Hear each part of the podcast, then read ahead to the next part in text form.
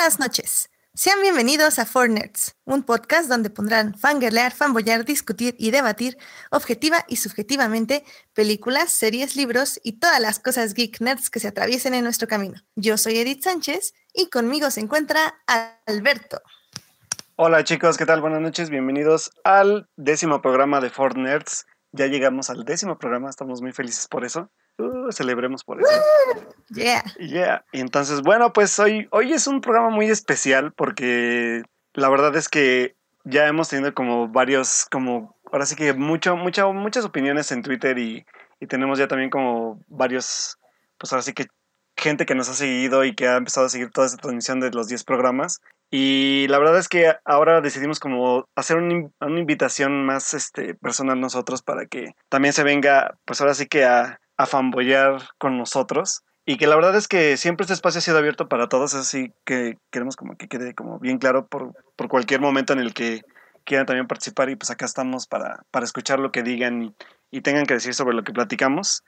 Y pues yo quiero dar como la introducción de, de este personaje que nos acompaña el día de hoy. Eh, bueno, pues él es de Guadalajara, es tapatío, este señor. Y la verdad es que yo lo vengo siguiendo ya también desde hace mucho tiempo. Hemos grabado juntos algunos podcasts también de, pues también de lo mismo, de tanto de cine como de series de televisión y otras cosas. Y que la verdad es, es para mí un gran honor que esté aquí porque cambiamos un poco de espacio ahora, pero digo, sigue siendo el mismo concepto y pues bueno, le voy a dar la bienvenida a mi querido Sócrates Ochoa. Bienvenido, mi estimado. Eh, muchas gracias, Alberto. Que de verdad que, que casi, casi lloro de, de- de la conmoción por tu, por tu bienvenida. Muchas gracias por invitarme. Muchas gracias, Edith. Y muchas gracias a todos por, por escucharnos. Ya, ya, ya se, ya se reveló. Ya soy el invitado, a lo mejor ya no tan especial. Este, pero muchísimas gracias por, por, tenerme aquí. Eh, pues sí, como bien comentabas, este, pues ya eh, Alberto y yo ya hemos tenido oportunidad de, de grabar podcast en, en otros espacios, principalmente con, bueno, únicamente con, con Oscar Chavira en su podcast Corte y Queda, que hemos platicado de, de cine y es ahí donde hemos tenido la oportunidad de, de ya eh, platicar. Eh, pues como bien dice Alberto, soy eh, tapatío, vivo aquí en, en Guadalajara, acá en, en, en este rancho cristero de, de, de este lado del, del país.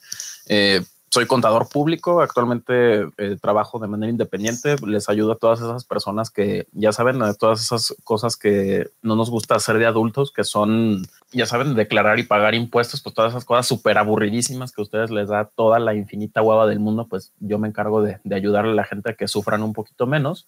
Y pues obviamente también soy muy, muy entusiasta del, del cine, la televisión, los videojuegos y buena parte de la cultura popular. Entonces, de verdad me da muchísimo gusto estar aquí. Soy eh, fan de, de, de, ustedes, de este, de este podcast, de este proyecto. Entonces, la verdad sí me siento muy feliz de, de estar aquí compartiendo con ustedes.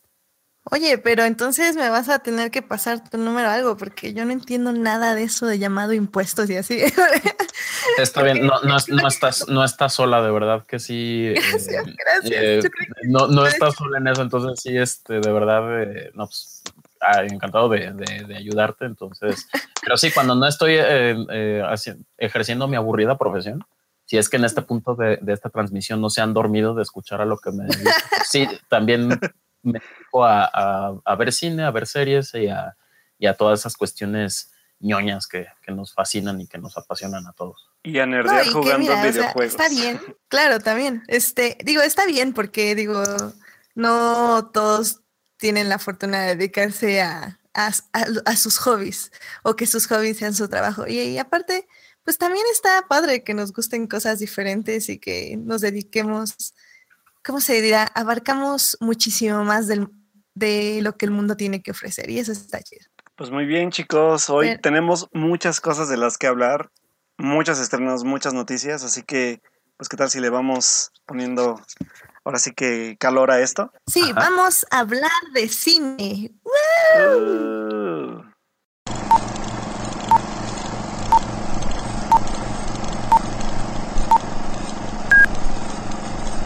Pues mira, antes de empezar, yo creo que con Kingsman, creo que eh, aparte de ser la película de la semana, hubo tres estrenos más aparte de esos. Obviamente, a, obviamente a, mi rancho no llegan todos, pero pude ver la mayoría y Sócrates también, pues creo que pudo ver lo, que llegó a Guadalajara, que es donde llegan un poco más que acá en Pachuca. Este, también se estrenaron tres películas más, que fue este Lego Ninjago, que fue, ¿cómo se llama en español, Sócrates? Que le pusieron un nombre bien horrible de, de Wild River. A Wind, River aquí le pusieron muerte misteriosa porque ya saben, necesitamos que nos expliquen con pelos y señales de qué va una película en el título. Claro, sí. Entonces fue Muerte Misteriosa, Lego Ninjago y que es el Z La Ciudad Perdida, que de hecho en Estados Unidos se estrenó hace bastante tiempo y apenas llegó a México y que lo más chistoso de todo es que llegó con copias limitadísimas al país y que por lo que he estado leyendo, porque la verdad yo, yo pues primero no llego acá y no he tenido toda oportunidad de verla en otros tipos de festivales, si saben de lo que hablo. La verdad es que dicen que la película merece verse en cine, no sé si Sócrates ya la viste. Sí. A ver, cuéntanos qué tal está La Ciudad Perdida. Sí, fíjate, eso es una cosa muy rara. Nadie sabe qué onda con la distribución de esta película. No sabemos bien quién es el responsable de traerla aquí en México. A mí me llamó la atención cuando la vi en, mi, en mi aplicación de Cinepolis, porque ya saben, yo soy un obsesivo que desde el martes, miércoles ando agendando mis idas al cine del fin de semana. Y me llamó la atención que aparecía el estreno de, de, de Lost City of Sid para el 29 de septiembre de, que fue este viernes, ¿no? Pero no aparecían funciones en ningún complejo de, de Cinépolis. Sí, yo asumí que no habían llegado ninguna copia aquí a Guadalajara. Después, por pura chiripa, revisé la, la, cartelera en Cinemex y nada más había una copia en uno de los complejos Cinemex de aquí de Guadalajara. Sí, entonces como que de repente soltaron otras dos copias más en otros dos complejos Cinépolis, más la que está en, en, en Cinemex como bien dice Alberto, es una película que eh, eh, es una película técnicamente de 2016, o sea, tuvo vuelta en festivales en 2016, pero incluso su estreno en Estados Unidos también se atrasó mucho. Es algo muy extraño porque esta película la dirige James Gray. Si no les eh, suena un poquito el nombre, su última película fue The Immigrant, La Inmigrante, que es con, con Marion Cotillard es la adaptación de, una novela del mismo nombre que habla de, de, las eh, hazañas de un explorador británico que es este, se llama eh, Percival Fawcett, que es a, inicios del siglo XX eh, comenzó con esta exploración por diversos motivos de exploración de, las tierras de tierras en el Amazonas. Entonces, pues como ya se imaginarán, la premisa de la película sí es como como una épica muy convencional. Sí, y sí, digo, contestando la pregunta que hace Alberto de si merece la pena verse en cine, sí, simplemente por, por el espectáculo visual que representa la película, eh, merece completamente la pena, ¿no? Si ya han visto, si por ejemplo, si tienen de referente de Immigrant, saben que James Gracie es como muy, eh, digamos que muy meticuloso en toda la cuestión de detalles de, de valores de producción y sí, yo creo que en este sentido sí, eh, la Z, La Ciudad Perdida es todavía una, una película mucho más ambiciosa, no nada más en escala, sino también en, en, temas. Digo, el, el, material fuente es ambicioso y sí se, se antojaba como para, para una adaptación en cine y pues James Gray es el que se avienta a adaptar una historia que es, complicada, es, difícil. No sé si, si alguno de ustedes también tuvo oportunidad de verla.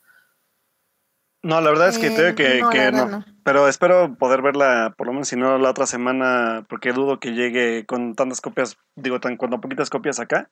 Entonces, si no, pues sí, ya, ya, sé por dónde verla, entonces igual la otra semana ya me la estaré viendo. Sí, es que el problema es que no va a durar nada en cartelera. Yo creo que ya para, aquí al menos en la Ciudad de México, yo creo que para el viernes ya va a estar fuera. Lamentablemente va a ser muy difícil verla aquí en cines si no la vieron este fin de semana. Pero no desesperen, porque como ya mencionamos varias veces, ya está en su cine, en su festival favorito en internet. claro. Eh, agárrense una pantalla grande para disfrutar lo que nos está comentando Sócrates, sobre todo lo visual. Y pues sí, ni modo. Así hay que ver algunas cosas que nos da este cine. La eterna queja de la distribución de nuestra parte. Pero bueno, yo creo que la verdad es que yo este sí voy a tratar como de, pues si no, de, hecho igual puedo, puede que viaje a la Ciudad de México, así que si tengo chance de verla, pues yo creo que sí haría el esfuerzo por verla. Y más por lo que comenta Sócrates, ¿no? O sea, de que, que vale la pena verla este, pues en pantalla grande. No, y sabes que es una película, yo creo que sí vale la pena hacer la, la, advertencia en caso de que no la hayan visto, porque la premisa de esta película puede sonar como esta eh, película a lo mejor de aventura, ¿no? A lo mejor se imaginan a lo mejor una cuestión de, eh, pueden imaginarse a lo mejor que es como una especie como de Indiana Jones, pero un poquito más serio y con menos acción. Eh, o esta, sabes, remonta mucho como a este tipo de, películas, sobre todo esta cuestión de, de, la selva y todo eso. A mí me recordó un poquito al, a las películas del New Hollywood, un poquito. me recordó a Apocalipsis ahora, es lo que me, lo que me venía a la mente. Pero es una película que más que tratar sobre el, este viaje al Amazonas, este como descubrimiento de, de tierras desconocidas, es más sobre el, el, viaje de los, de los personajes. Sí, este Percival Fawcett que lo interpreta eh, Charlie Hunnam es, es de verdad, híjole, a veces luego uno como que tiene medio olvidados a ciertos actores en, en, ciertos papeles o no los hace mucho en el mundo, pero de verdad la actuación y el cambio y el esfuerzo físico que hace para interpretar a, a Percy es impresionante. Eh, también sale eh, Tom Holland ahí en un papel ahí pequeñito. Eh, pues, si no les viene a la mente, es el, el nuevo Spider-Man del universo cinematográfico de Marvel y otro actor que de verdad ya se sacudió la, la maldición de, de, su saga de, de, cine adolescente, que es Robert Pattinson, que también tiene un gran papel y es una muy buena actuación. Eh, de verdad, sí creo que es únicamente por eso vale la pena, por la manufactura de la película. Eh, es una película lentita, es una película muy condensada porque junta demasiado material en dos, en poco menos de dos horas y media de, metraje y, es una película que es muy, digo, es una historia muy expansiva, o sea, habla sobre, no nada más sobre de estas expediciones, sino también, eh, obviamente, durante ese periodo cruza por el conflicto de la Primera Guerra Mundial, el conflicto familiar que tiene eh, el personaje de Percival, eh, de Charlie Hunnam con su esposa Nina, que le interpreta Sienna Miller. Casi cualquier subtrama de la película daba como para hacer una película completa y lo que hace James Gray de condensar tantas historias en, un, en una sola película, de eso ya en sí mismo es una, es una proeza. Si tienen ganas de, de, de ver algo eh, distinto en cuanto al género y si sobre todo si son fans de, de, la cinematografía de este señor, es muy recomendable que si hagan la luchita, si les queda manera de, de, poderla ver, porque pues también yo entiendo que a veces luego las distancias para ir al complejo donde pueda estar la película a veces pueden ser muy complicadas. Sí. Eh, si hagan la lucha de, de, de ir a verla en, en, pantalla grande, es un espectáculo de verdad. Va que va. Y, y hubo otra que también viste, Sócrates, cuéntanos, porque esa me llama mucho la atención de, de esta, del título casi con el spoiler adentro. Ay, sí, es, no es un spoiler, es, me, me, comentaba este Andrés Olascuaga en Twitter que es, es, esta película la distribuye aquí en México. De esta sí tenemos conocimiento de quién la trajo. La trajo Gucci Cinema. Ok. Entonces me dijo que, dice, es un título muy de Gucci Cinema. Sí, sí de hecho sí. Es la, es la, película Muerte Misteriosa, que el título original es, es, es Wind River. Es eh, la ópera prima como director de Taylor Sheridan y es una película que él también escribe, eh, que él también escribe, perdón. Si no le suena el nombre de Taylor Sheridan, es el mismo guionista que hizo Sicario, que es esta película de Denis Villeneuve eh, con Emily Blunt y Benicio del Toro. y él también es el escritor de esta película del, eh, bueno, del año pasado, que aquí llegó a inicios de este año, que es Hell or High Water, de David Mackenzie, que es protagonizada por Chris Pine y Jeff Bridges. Y que también tiene un título es, bien horrible. Ah, sí, eh, solo contra el mundo o algo en, así. Enemigo o, de todos. Enemigo de todos, y algo así. Estuvo nominada para los Oscars, ¿no? Sí, sí. estuvo mejor película. Para, en mejor película y también estuvo nominado al guion de, de, Taylor Sheridan. Entonces, esta es su tercera película, es la finalización de, de una trilogía temática que él la titula la trilogía del American Frontier o de la eh, frontera americana. ¿sí? Esto, para no variar, es una película que toma lugar en, eh, pues podremos decir lo que es en la provincia estadounidense, ¿no? Usualmente vemos películas eh, estadounidenses que toman lugar en las grandes ciudades de las costas este u oeste, ¿no? Los Ángeles, Nueva York, Chicago, Boston o cosas así. Aquí vemos eh, que el común denominador de las películas de Taylor Sheridan es que ocurren en esta parte central de Estados Unidos que literal parece otro país. ¿sí? Eh, Wind River trata de, un eh, caso de investigación de un asesinato de, una joven que, es encontrada en, la reserva nativoamericana de Wind River en Wyoming. ¿sí?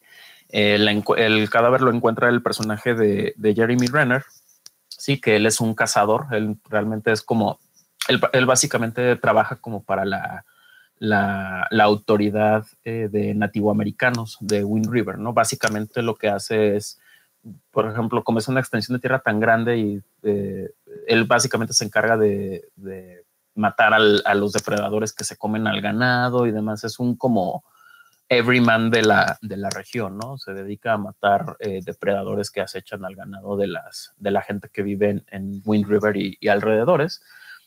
Día accidentalmente se encuentra a este, eh, el cuerpo de, una joven que resulta ser eh, la amiga de su difunta hija, ¿sí? Entonces, como en, cada que ocurre un crimen en una de estas comunidades es, es una pesadilla burocrática horrible en Estados Unidos eh, tienen que llamar al FBI. entonces cuando entra el personaje de, Elizabeth Olsen, que es la, agente del FBI que, que sin quererla ni temerla le toca cubrir el caso porque era la gente más cercana ahí. ¿sí? Entonces, eh, la película básicamente trata del desenvolvimiento de, de, este misterio, ¿no? de descubrir eh, quién fue el asesino de, la, de la joven. ¿no? es una historia muy sencilla, es un thriller de es, un thriller de, asesinato, por llamarlo de alguna manera, muy convencional. O sea, todas las convenciones de su thriller de asesinatos están ahí. O sea, eh, los red herrings, eh,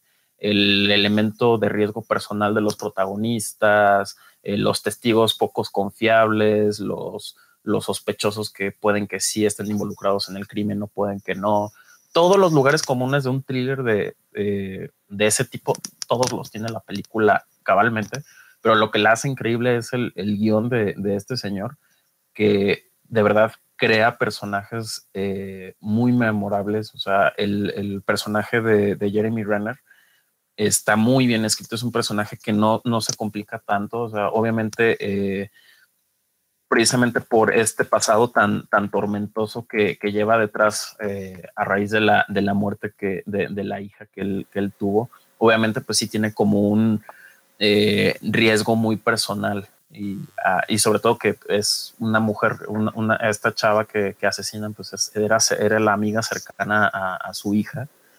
Entonces, eh, está como ese riesgo personal de él, esta cuestión de de a través de la resolución de este misterio también el encontrar un poquito de, paz personal. Si ustedes han visto cualquier otra película de Taylor Sheridan, vemos que eh, ya dígase Hello High Water o Sicario, todos sus protagonistas son personas muy, muy dañadas, como muy afectadas por, por su medio, ¿sí? ya sea por su pasado, por, su, por el lugar en el que están viviendo, por su trabajo, por el, campo de trabajo en el que se están desarrollando o por el ambiente tan hostil en el que, en el que fueron forzados a vivir.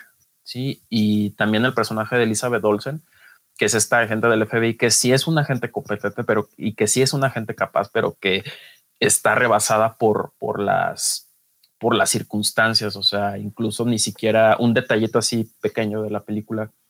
El, clima en Wind River es muy, extremo, o sea, es, son temperaturas que llegan hasta los eh, eh, menos de 30 grados centígrados, a los 30 grados bajo cero, y ella ni siquiera va preparada para la cuestión del clima, o sea, y de alguna manera ella también, esta cuestión de, de querer resolver este, esta cuestión del asesinato también por, por la cuestión de la violencia contra las mujeres, ¿no? Y es algo que es muy padre de esta película y de las películas en general de Taylor Sheridan, que no son, aunque hablan de cuestiones a lo mejor que ustedes pueden decir que son muy gringas, yo personalmente siento que las historias de Taylor Sheridan hablan muy del, del ambiente sociopolítico de Estados Unidos en la actualidad. ¿sí? retratan a una sociedad en la cual eh, eh, ustedes pueden preguntarse cómo es posible que haya ganado Donald Trump la elección. Ah, vean un poquito el, universo que trata de retratar eh, Taylor Sheridan en sus películas y pueden entender un poquito de eso.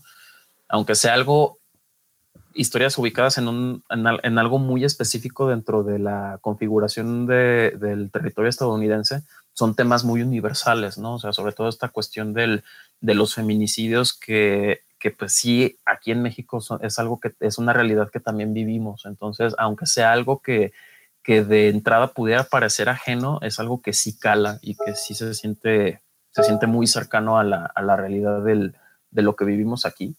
Entonces, de verdad, sí, eh, trate, sí hagan una, un esfuerzo por ver la película.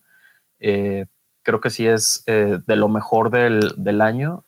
También hagan la lucha por verla porque yo creo que, digo, sí tiene un poquito más de copias de las que vinieron de, de Los City of Sea, pero sí, no, no creo que vaya a durar mucho. Entonces, si tienen manera de verla en su complejo cinematográfico más cercano, pues sí vayan a verla porque sí es, es de lo mejor del, del, del año y sí, sí vale y aparte, bastante la Y aparte tiene a Hawkeye y a y a la bruja escarlata en el, en el reparto, así que los pueden ver en algo diferente.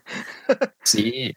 No, y digo, como, como decimos, siempre hay que estar buscando esta alternativa a lo que nos ofrecen los cines. Y a veces, como nos está diciendo Sócrates, o sea, sí vale la pena hacer un poquito el esfuerzo para ver estas películas que, pues él al menos ahorita nos está súper mega recomendando.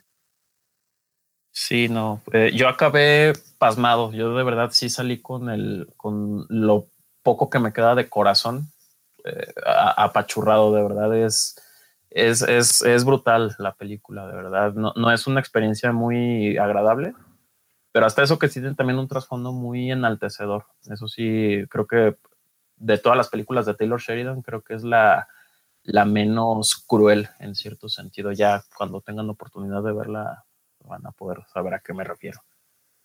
Muy bien, pues yo creo que igual si algún día llega ya por acá, porque igual puedo decir que ya está en cierto festival, pero no la quiero ver hasta que llegue en cine, tiene más chance de llegar acá que, que me aguante y que la vea que Lost City of Sea, pero sí, la verdad es que sí le tengo bastantes ganas, sobre todo porque se ha hablado bastante bien de la película, pese a como dices que sea como, como convencional, yo creo que tiene también que ver mucho con, con la forma en que, en que pues, este cuate logra como plasmar a sus personajes, ¿no? O sea, como dices, ya tenemos este el ejemplo en Sicario, el ejemplo en Hell or High Water, por ejemplo, que son personajes como que son un poco más vistos de la forma como introspectiva de la que él quiere, que lejos de la situación que estén viviendo, ¿no? Al final de cuentas los afecta, pero tiene que ver mucho cómo actúan ellos, ¿no?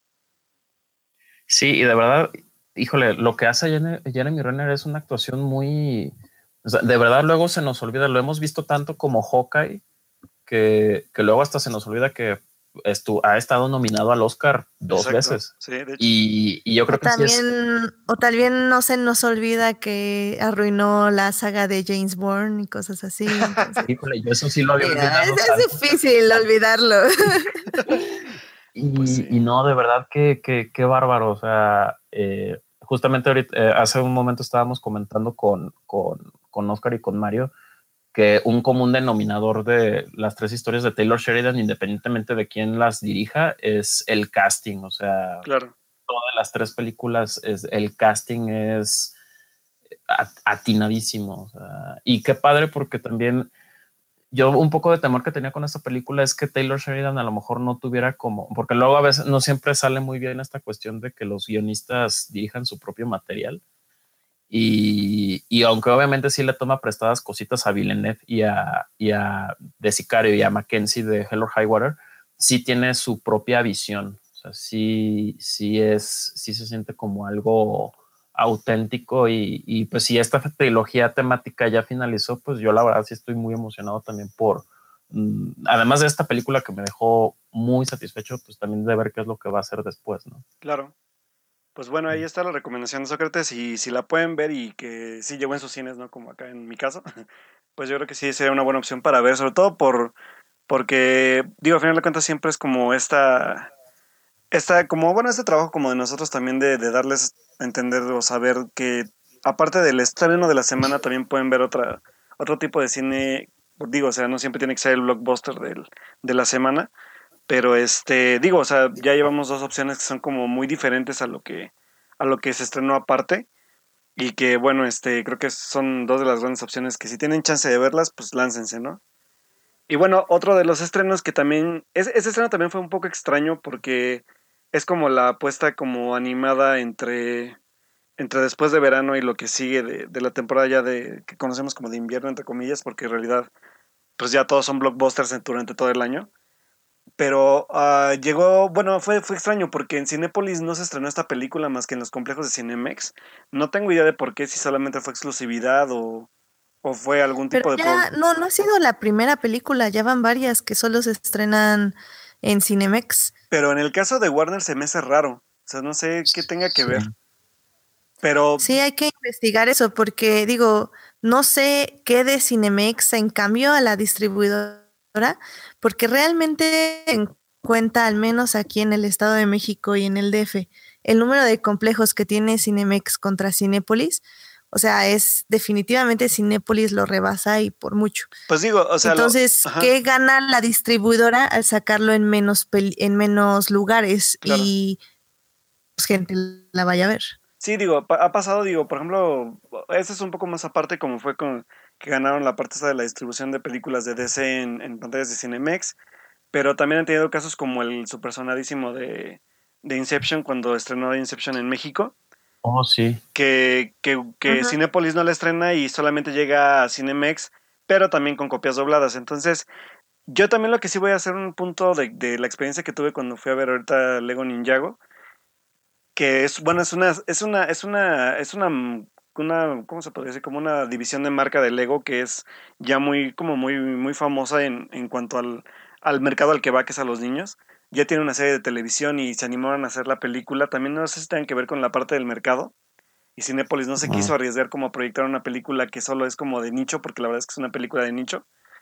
Pero este. Pero es una película de nicho que ya tiene un público muy fijo. Sí, también. eso sí, o sea, tiene público fijo, pero no es lo mismo que yo vaya a ver una película de Lego en general que me habla de Legos o una película de Batman que sé que es Batman a que me hable de un concepto totalmente diferente que ya está a lo mejor plantado pero que solo en un cierto público y que no todos se van a animar a ver porque pues no tienen idea, ¿no? A lo mejor porque es Lego pero tiene otro concepto totalmente diferente, ¿no? Entonces creo que también tiene que ver mucho eso y otra cosa que a mí me pasó en la sala es que también nos tienen que ver con que las copias vengan dañadas.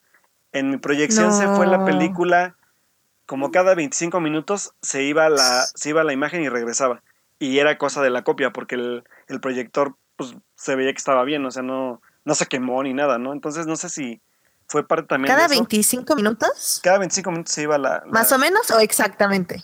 Pues yo le calculaba, no puedo decir que. Eh, si no, literal sí sé qué fue. y por qué cómo la hicieron mal. Pero sí, ese es un problema del DCP. Entonces, si fue, si son los DCPs de la película, pues señores este, de Warner, pues ojo con eso, ¿no? Porque aparte están perdiendo público. Pero bueno, pues a final de cuentas, vale la pena la película, ¿no? La verdad es que yo, yo soy muy fan de, de todo este concepto de Lego. Me, me, gustó mucho la película de Lego, me gustó mucho la película de Batman. Y la verdad es que de Lego Ninjago no tenía ni idea de qué iba, ¿no? Pero pues son Legos, me gustan y pues me lancé a verla. Y la verdad es que es una película bien, bien sencilla, cae en todos los clichés que puedan ustedes ver.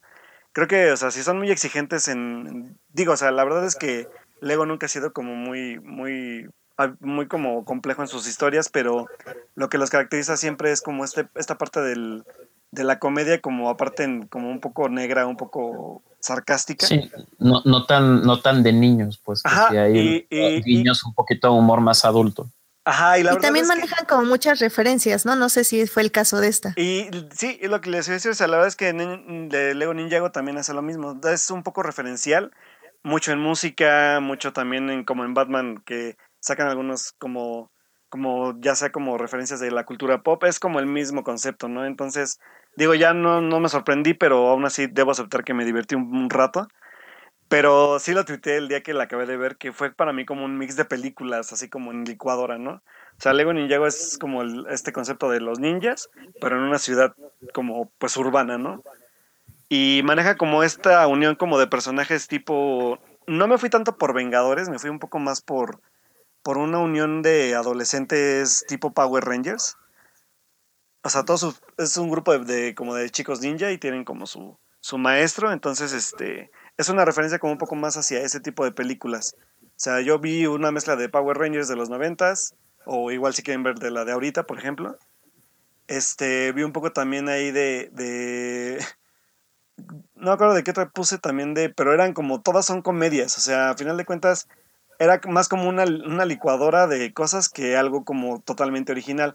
No sé qué tan fiel se fue al, concepto que tenían en, en, Mercadotecnia, pero la verdad es que es una película sencilla, no tampoco va a ser, no les digo que sea la gran película del, año, pero sí, sí creo que es del, de lo que venimos viendo de Lego, sí es de lo más olvidable. Entonces, este, pues sí, la verdad es que yo sí, si van nada más con la, con la intención de divertirse, de no ser tan exigentes, tiene como esta parte como de, de, la, o sea, referencial tal cual, y se va mucho por la premisa de los daddy issues o de los problemas con el papá, porque este es un personaje que literal es un ninja, pero se enfrenta al, pues, al villano que es su padre, ¿no? Entonces es como un... Hay varias referencias, incluso tipo Star Wars, que van a captar al momento. Y que bueno, o sea, hacen como una mezcla como muy sencilla, o sea, no se van mucho por, por complicarse la vida en la película. Y la verdad es que pues la animación sigue estando bien, o sea, es una animación completamente visualmente atractiva, que no, no, no te deja estudiarte en un buen rato. Tiene acción, tiene este hasta incluso hay algunos este, aspectos, como les digo, de referencias, pero que es una película sencillona, que igual la verdad es que ahí sí puedo decir que si igual no la ven no pasa nada, pero igual se la pueden encontrar en cartelera y tienen un rato libre, pues adelante, ¿no? O sea, si tienen sobre todo chavitos que son los que más la van a disfrutar. Digo, yo, yo tuve una sala como a mitad de sala de, con niños con papás y la verdad es que los niños estaban divertidísimos, riéndose a carcajadas con todo lo que le pasaba al personaje principal. Y también lo que mucho tiene que ver que es el, personaje del papá, ¿no? Que es muy, muy, muy divertidito. El, el, la forma en que congenian es como ver a un Luke Skywalker y un Darth Vader, pero pero muy divertido. Entonces, la verdad es que, digo, si pueden, tienen chance de verla, chequenla, está cagadita, si no, como les digo, si no se la, si no la pueden ver no pasa nada, la podrán ver algún día en Netflix. Ahora sí que, este, pues es como el popcorn familiar de la, del fin de semana. Y pues bueno, la verdad es que, pues de ahí fuera, pues creo que ya toca hablar ahora sí del estreno principal. Espera, eh, nada más quiero aclarar. Entonces, ¿vale la pena arriesgar nuestra vida yendo a Cinemex para ver la película? Básicamente. Ay, no exageres. Eso, eso es lo que estoy oyendo. Entonces digo, tómenlo bajo su Sí, en cuanto a la asistencia del cine, sí, es, sí, yo creo que sí es bastante riesgo. Eh, lástima que Cinepolis no, no, no, sé si tengo, no tengo ni siquiera idea, creo que no la van a estrenar, la verdad, creo que ya de, Pero aún, aún, así Cinemex aceptamos patrocinarlos, ¿eh? no hay ningún problema. ustedes contáctenos. ustedes y nos patrocinan. No, bueno, con esos, con esos modos también. Pero bueno, la verdad es que Les, una, es una película que pasa sin pena ni gloria. O sea, por ejemplo, digo, la película de Lego fue un hitazo, sobre todo por el concepto que manejó todavía la de Batman la forma en que manejó al personaje, pero pues aquí es un personaje... El mejor Batman desde Christopher Nolan, definitivamente. Claro. pero la verdad es que el personaje de que se llama Lloyd y, su, y su papá, que es Lord Garmadon, la verdad es que son personajes muy, este, muy clavados en todo este tipo que les digo de, de referencias, ¿no? O sea, no es nada original, no, no ofrecen como más que la comedia un poco sarcástica si quieren verlo de esa forma a veces, pero ya es como muy, ya más dirigida al público familiar, no infantil, porque también la, o sea, pues, los papás todos se van a divertir, o sea, no van a hacer chistes de, ay, chistes para niños tipo Esponja, no. O sea, es una película referencial para todos, funciona para todos, y que, pues bueno, si, si, si hacen el arriesgue, pues, pues igual se, se divierten un rato, ¿no? Excelente. Pues este fin de semana se estrenó una de las secuelas más esperadas, entre comillas, de el cine de acción, pero un tipo de acción como homenaje hacia las películas de James Bond y de todos estos clásicos. Y hablo de nada más y nada menos de Kingsman, El Círculo Dorado. Em, sí, esta película, em, como digo, es la secuela de la que se estrenó hace, ay Dios, fue hace tres años, cuatro. Sí, en 2014. 2014, imagínate. Y fue como un, este, toque fresco a lo que era este el género de espías, donde el humor y definitivamente las peleas con mucho, pero pues le dio como, como otro enfoque a lo que ya se estaba gastando en sagas como Jameson Bourne o James Bond, o teníamos como todas estas también de Misión Imposible, que si bien siguen dando como su propio aporte al género, ya eran un poquito más de lo mismo. Entonces, para hablarles de estas películas, eh, Alberto y Sócrates van a discutir lo que vieron este fin de semana. Uh, pues ¿Ustedes qué tal les va? Que venga el debate. ¿Es una buena segunda parte o es, sufre la maldición de las segundas partes? no, y, de verdad, no, y de verdad lo que he puesto en Twitter es, es nada. Creo que Kingsman en 2014 sí era una propuesta que se sentía fresca. Bueno, si no era como del todo original.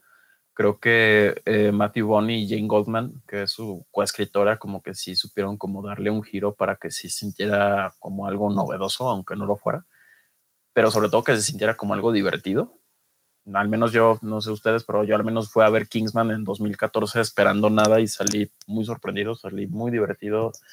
Eh, claro. Y, por ejemplo, yo desde que ya vi el, el, primer tráiler que se estrenó de, de, Golden Circle, yo la verdad sí estaba emocionadísimo. Yo dije, sí, claro, ¿cómo, cómo, no? Sí, ya la quiero ver. Y desde mi perspectiva, yo creo que sí es, eh, no nada más se queda corta la película, eh, creo que es un perfecto ejemplo de las cosas que no se tienen que hacer con una secuela. Eh, no sé, muchas veces luego a veces se queda con la idea de que una secuela eh, más es sinónimo de mejor.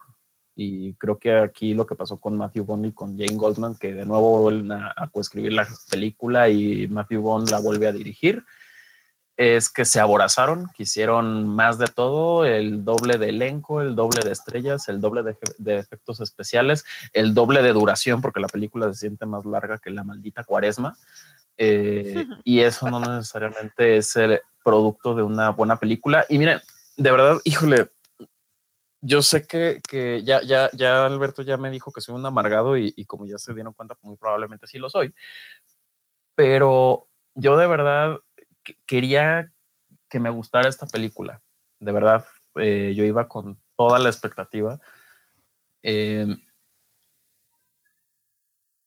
iba, iba yo con, toda la expectativa, pero no, no, no, sé, yo sé que evaluar una secuela desde eh, ya, una secuela ya trae como este hándicap en contra, ¿no?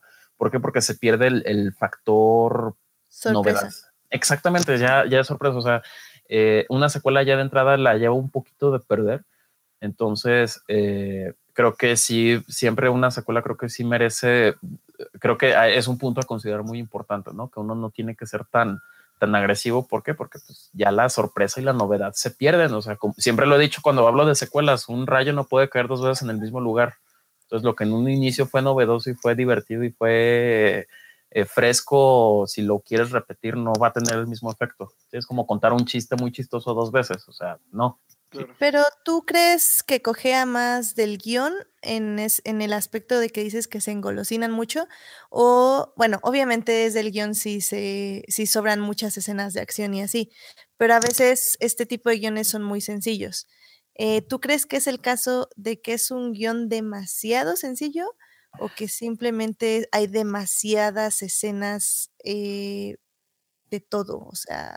Al, contrario, es, un, eh, creo que es un guion que trató de meter muchas cosas, o sea, de verdad trató de, abarcar muchísimo, sí, o sea, la historia es así como muy, no, no es como muy complicada, o sea, digo, es básicamente lo que nos venden en el, en el tráiler, que por cierto, aplausos a las personas que hicieron el tráiler de Kingsman, porque no sé cómo pudieron hacer un tráiler tan chingón desde, esa porquería que resultó ser la película.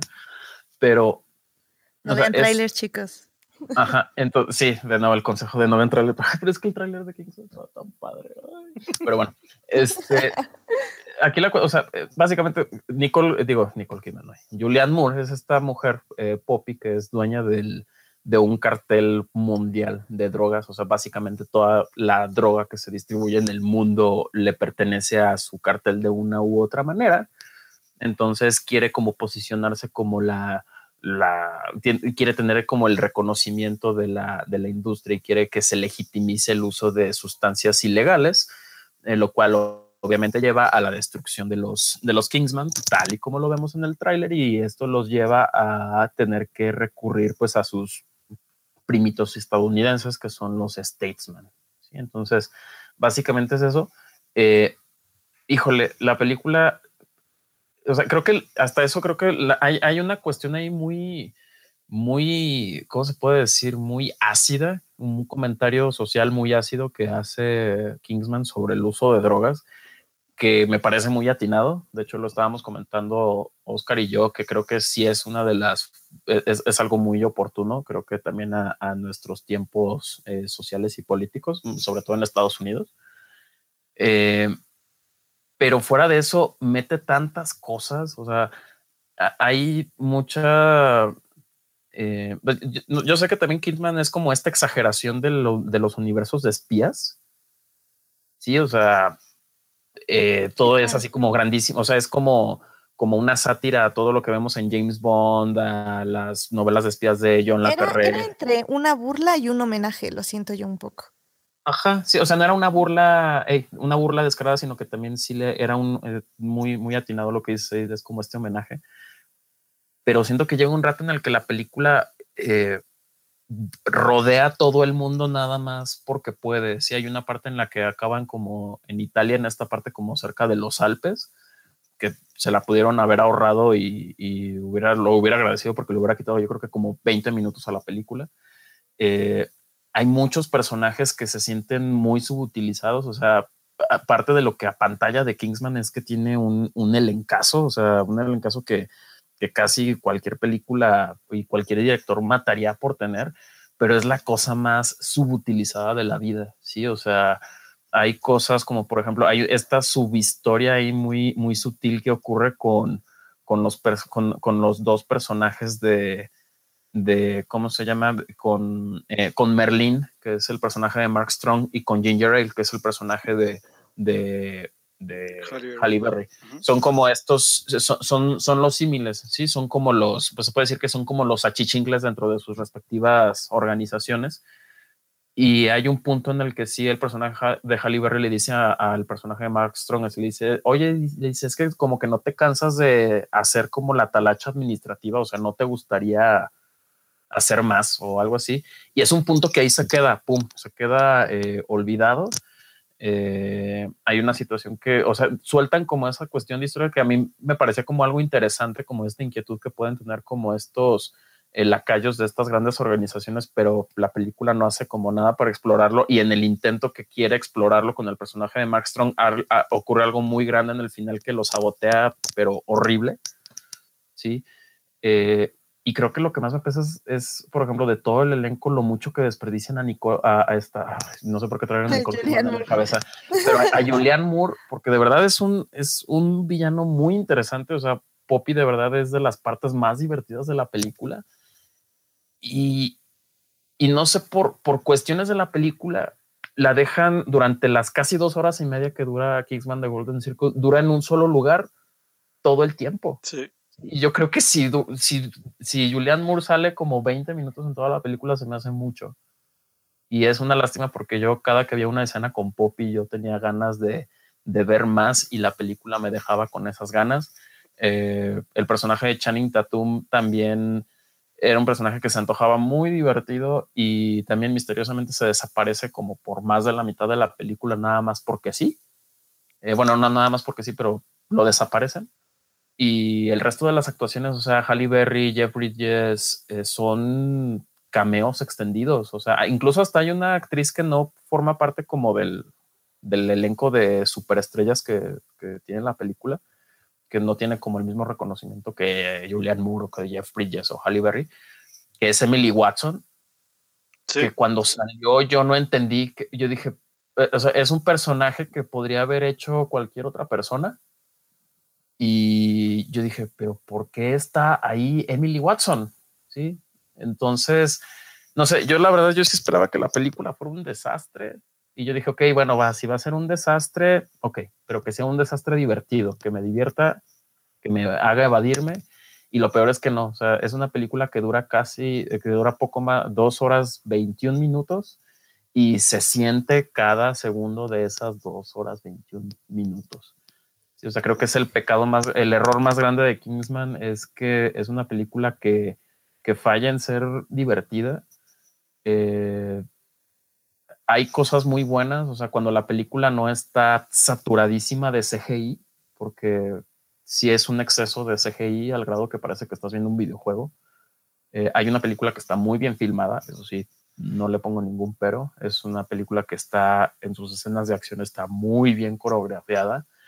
Eh, de nuevo tenemos nuestro plano secuencia de, en la escena climática de acción. Uy, qué plano secuencia, chavos. Pero lo, mal, pero lo malo es que eh, todos son cosas que ya sentimos que ya vimos, en, o sea, que ya, la que ya vimos en la película anterior. Sí, o sea, tienen, tienen la fórmula, la repiten y no dan nada nuevo. Exacto, entonces créeme que, no, me no le duele más a nadie estar hablando tan mal de la película más que a mí, de verdad, porque yo sí le tenía una, una fe. Alberto. Sí, entonces, eh, yo, mira, fíjate, justamente platicaba con Alberto en, en un podcast que grabamos con Oscar, que creo que cuando platicábamos de Baby Driver, bueno, no nada más específicamente de Baby Driver, sino de la, de la filmografía de Edgar Wright, ¿sí? de cómo a veces, bueno, yo comentaba que a mí algo que me gusta de Edgar Wright es que es un eh, director que en sus historias abraza lo absurdo, ¿sí? o sea, que todas sus películas, por más disparatadas que sean, eh, no le dan miedo al absurdo, ¿sí? y que no nada más es como, mm, como sus, para mí en ese sentido de Wright, no nada más es como el sello de sus historias, sino que para mí también me sirve como un, un límite para la suspensión de la incredulidad. Sí, o sea, por ejemplo, vamos a tomar el ejemplo de Scott Pilgrim, ¿no? Cuando ves al primer exnovio y que es un chiflado de lo peor, bueno, ya dices, ok, todos los exnovios de Ramona Flowers van a ser unos locos, ¿sí? Entonces, y eh, locos en el grado más absurdo de la palabra. Entonces, moderas tu, tu nivel de suspensión de la incredulidad a eso, sí. Mi, pero con Kingsman, yo no le pongo, yo no digo que no tenga que ser no absurda ni nada, pero creo que es un momento en el que ya no es este creíble, sí, o sea, llega un momento en el que hay momentos de, de comedia que no son necesariamente comedia auténticas, sino que siento que ya son comedia involuntaria, o sea, y lo vi en la reacción de las personas que estaban en la sala conmigo, sobre todo, híjole, sobre todo todas las partes que involucraban en, a Elton John, Dios mío, que hemos hecho para merecer eso? O sea, yo la verdad yo ya, me yo, ya, yo ya me reía no porque me causara gracia, sino porque de verdad no lo podía creer. O sea, de verdad sí es, o sea, y sí entiendo que es parte del exceso, pero sí, yo creo que ya cuando el ridículo sobrepasa la suspensión de la incredulidad, algo está mal con la película, ¿sí? Y, sí, yo, híjole. Yo, yo, creo que a mí me pasó, fíjate que es, fue extraño porque yo con la película no logré conectar hasta como a la hora. O sea, yo la verdad es que sí estaba como de, uh, ok, o sea, la verdad es que yo toda la primera hora no me reía porque eran como cosas que dice, bueno, pues ya, o sea, ya, ya, sé, ya sé qué pasó. por ejemplo, empezando la película que fue qué forma de deshacerte de los Kingsman y sobre todo de contratar un elencazo para que lo mates al, al minuto y digo a, los 15 minutos, por ejemplo, a, a este señor que, que, hizo de Dumbledore en Harry Potter. Ese fue el nombre. Ajá. Que, Ah, no, digo, ¿qué? ¿Dumbledore? Sí, Dumbledore. Es este. ¿No es, ah. ¿no es Michael Gambon? Michael Gambon. Por ejemplo, si contratas a Michael Gambon, para cinco minutos, ¿es en serio? Sí. O sea, y, tienes razón, en esa parte sí de, de, de, de, a quién estás contratando como elenco. O sea, el personaje de Channing Tatum no le vi chiste para nada. O sea, yo dije, ese güey, no, digo, hubiera no salido y no pasaba nada. Igual que pasó con, yo creo que con, con el personaje este del, que es como la conexión del inicio, que es el, el que no, no pudo ser Kingsman y la, y la novia, que pese que, por ejemplo, la parte del, del festival de música es una parte como un poco divertida, no tiene como sentido alargar tanto una película por por dos personajes que la verdad están como sobrados. O sea, esas partes, tanto la de los Alpes como un poco la del concierto, creo que se pudieron haber ahorrado muchas cosas en, en darle otro giro diferente para llegar al mismo punto, ¿no? O sea, no te, no te pudiste haber tardado 40 minutos en, en desenvolver ese, ese, ese nudo narrativo para que la verdad al final no fuera nada, ¿no? Y por ejemplo, yo creo que, digo, la verdad es que yo, yo, yo lo que sí sentí bastante auténtico para mí fue lo del Elton John, a lo mejor tú no, pero a mí se me hizo muy, muy divertido. Y que puedo justificar que creo que lo único que sí valoré mucho fue la parte del, del plano secuencia y la, y la música, ¿no? O sea, creo que la parte climática para mí sí fue wow. La parte de, de sí puede ser que de, de Merlín sí fue como como muy sobrado la forma en que se deshacen de él, pero la verdad es que, perdón, también qué forma de deshacerse de él, ¿no? O sea, creo que sí fue una, una secuencia como, creo que es de lo más destacado, o sea, tanto lo, el plano secuencia y lo de Merlin, creo que para mí fue lo más memorable, porque de ahí en fuera, creo que no, no, hay, no hay grandes cosas, incluso creo que toda la parte de, de, de Galahad, que fue para mí, la verdad, también fue muy, muy tormentosa, porque yo dije, no, no encuentro sentido de darle tanto, tanto, tanto giro a, o sea, un tema como es el de el de que le regrese la memoria, por ejemplo. Pero digo, o sea, yo por lo menos a Colin Firth sí, sí, sí agradezco volverla a verlo, aunque sea un ratito. Pero, ¿sabes quién creo que sí se lleva la película para mí? Que, que más que Julianne Moore, que también para, yo la sentí desaprovechada, la verdad, como tú dices. 20 minutos de una actrizota, pues no, o sea, no, no es posible yo creo que Pedro Pascal para mí fue como el gran logro de la película. O no sé tú qué opinas. Ah, ay, no, sé a mí. Para mí, de hecho, es el que más auténtico se siente. O sea, creo que en todas las situaciones es el que más logra sobrellevar cada situación que va pasando. Pese al. siento que, casi todo. Eh, o sea, todos los actores sí se nota que. Mira, al, al menos se nota que, digo, si uno como audiencia no se divirtió, se nota que al menos ellos sí se la pasaron bien, pues, pero, ah, no, no, no sé, o sea, fíjate que en ese sentido Pedro Pascal sería como el equivalente a esta, de la primera película, un poquito a lo que sucede con esta, a esta, esta mujer, se me fue el nombre, la que tiene en lugar de piernas, tiene cuchillas. Ah, Sofía Butela. Ajá. Bebé perfecta Sofía Butela. Sí, o sea, no sé, o sea, siento que es como, o sea, tienes algo tan over the top como esta chava que trae, en lugar de pies, trae cuchillas. Y Pedro Pascal es, o sea, no sé, siento que no es una mejora sobre lo. Pedro Pascal tiene un lazo Jedi, por favor. Exactamente, y todas las escenas en las que usa el lazo Jedi ya las vimos en el tráiler. Y sí, de hecho sí. Es así, es como, eh, eh, híjole, y y también, y sí, también lo, que mencionas con Colin Firth, o sea, si ya sabíamos, o sea, si ya sabíamos que parte del exactamente de lo ridículo que nos pide la película que aceptemos y que abracemos, es que Colin Firth de misteriosamente revive. Ok, ya sabemos que va, que va a regresar para la segunda. ¿Por qué la película toma tanto tiempo en, la cuestión de que vuelva a ser él? ¿Sí me explico? Sí, o sea, creo que sí, creo que se, ahora sí que al final de cuentas es, un, sí es como un ay, ¿cómo decirlo? Como un aspecto como de, de, de como de engolosinarse, sí, literal, o sea, narrativamente y este, y, y, visualmente también, pero la verdad es que, digo, o sea, yo, yo puedo decir que la disfruté, yo, yo sí acepté que no, no, nada que ver con la primera película, eso sí está clarísimo, pero este, sí tiene momentos que sí, para mí son dos memorables totalmente, y también inolvidable todo, toda la parte del elenco que sí fue como, what the fuck. Pero sí, a lo, mejor sí, la verdad es que no, no, no, no le pega, o sea, para nada la primera película. Pero le valoro algunos momentos que sí, la verdad sí, sí, sí, sí aprecié mucho. Y este. Pero a lo mejor, pues sí, podría, yo, yo a lo mejor no, para mí no fue una decepción porque igual la verdad es que iba con expectativas bajas pese a haber visto que tenía buenas, buena, buen, buen un tráiler como dices tú, pero este, Sí, la verdad es que sí me fui con, con, expectativas bajas y dije, bueno, no, o sea, de hecho cuando fui a verla con mis amigos fue de, no estaba tan peor como nos imaginábamos, pero sí no es una película, la verdad, pues como bastante sólida como lo fue la primera, ¿no? Sí, no, y, aunque sea, mira, si van a hacer todo ese desperdicio mínimo, yo para cerrar, yo nada más, yo lo único que hubiera sido bueno es que hubieran puesto más tiempo a Channing Tatum en calzones, pero caray, ni siquiera eso nos dan. O sea, no, de verdad, entre más pienso sobre la película, más me, me molesta todas las oportunidades que tenían a su favor y, y las cómo desaprovecharon, cómo desaprovecharon la mayoría. Sí, qué triste.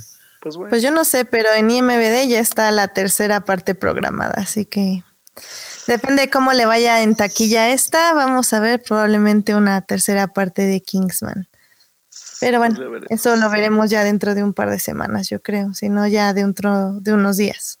Pues muy bien, chicos. Pues así está esto de Kingsman, que la verdad sí puede ser como una de las decepciones del año, ya empezando a contarlas desde ahorita, de las que se van acumulando y pues bueno, eh, esperamos sus comentarios en Twitter, en el chat, donde nos pueden comentar qué les parece la película.